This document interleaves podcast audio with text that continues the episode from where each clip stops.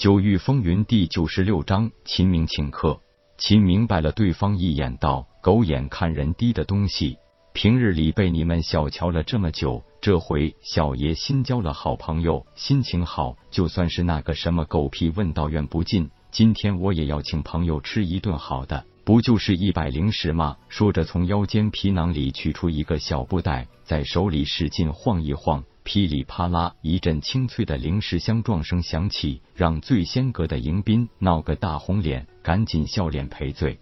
一听吃顿饭要一百零十，叶空也吃了一惊。想当日在伏虎镇，武长风的确说过，郡城最豪华的客栈包间都要一枚金币，皇城岂不是更高？如今看来，秦明这仅有的一百零十家当，只怕在醉仙阁还只是最低消费。这皇城还真是处处让人吃惊。当看到醉仙阁牌匾抬头处有个很明显的金顶标志时，叶空心头一动。难道这个醉仙阁也是金鼎商会名下的产业？想想自己神海内的双耳四足方鼎，再看看金鼎商会那三足圆顶的标记，叶空内心对比了一下，暗自不以为意的一笑。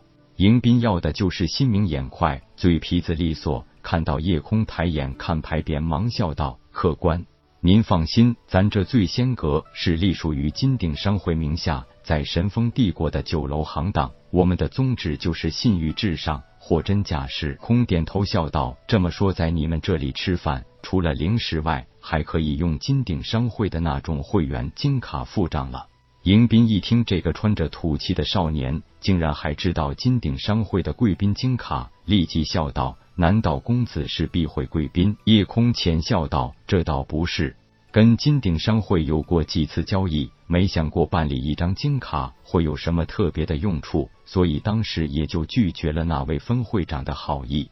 进了醉仙阁，叶空才知道什么叫气派。金碧辉煌的大厅，几处供客人临时休息喝茶的坐榻，根本没有普通酒楼的那种供大众一同在大厅用餐的桌椅。”一进门，立即有娇艳的女士迎上前来，欢迎两位公子光临，请随奴婢这边走。跟着女士上得二楼，夜空发现，原来醉仙阁全部是单独的雅间，每一间的门上都有一个很别致名字的小牌子。被女士带到二楼一间名为青鸾的雅间，进去一看，夜空只觉眼前一亮。装饰典雅而不失华丽，一张圆桌，四把靠背椅都是上品木料制作。请两人落座后，女士笑盈盈的问道：“不知两位公子想吃点什么？”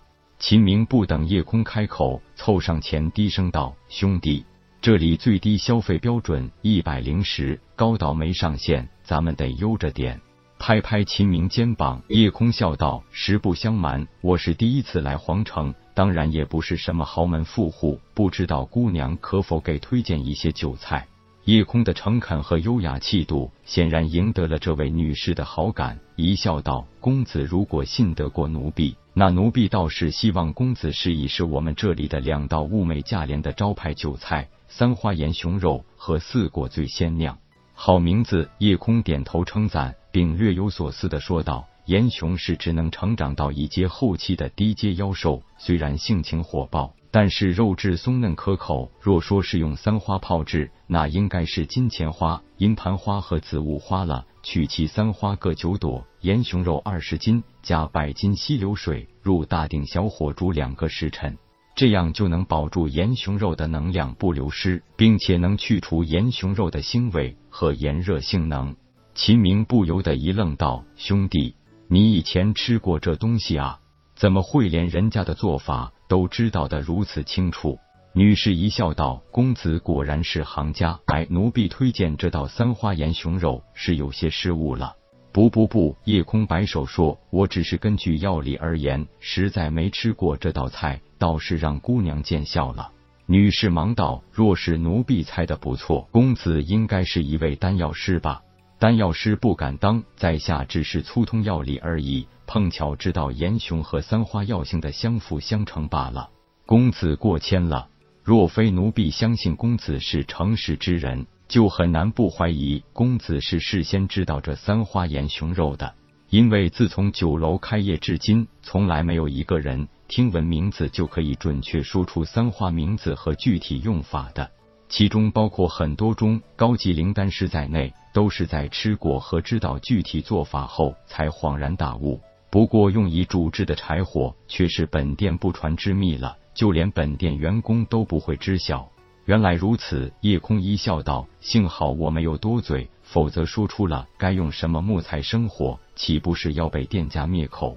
秦明大惊道：“怎么，兄弟连用什么木材生火都知道？”女士显然也是吃了一惊。叶空连忙道：“不同柴火味道不同，我就算知道，也不能坏了人家的生财之道啊。”好了，就这个三花岩熊肉吧，咱们好好尝一尝。女士和秦明显然对叶空还有很大的好奇，叶空怎能不知道？笑道：“算了，如果我再说出四果醉仙酿来，恐怕真要大祸临头了。”女士掩嘴一笑道：“公子还挺风趣。三花岩胸肉一份十斤，售价是七十枚灵石；四果醉仙酿一壶三斤，售价三十枚灵石。”点点头，叶空说道：“就来两份肉，一壶酒吧。”女士赶紧出去吩咐后厨，这边早有另一位侍者送来了茶水。秦明看看叶空，不解的问道：“叶兄，咱们俩吃不了这么多吧？我一斤都吃不下的，你自己也吃不下那么多吧？”叶空笑道：“我还有个能吃的朋友，已经等不及了。我这就让他出来跟你认识一下。”原来球球在四象封天顶内待了三天，已经不耐烦，说什么也不愿意继续留在顶内空间里。叶空伸手入怀，假意是从怀里取出了球球，看到这个毛茸茸、似狗非狗、似猫非猫的可爱小家伙，秦明哇的一声尖叫，嚯！好呆萌的小家伙，球球先是舔了舔夜空的手心，接着在夜空手里滚了几下，然后警惕的看看秦明，发出一声低吼。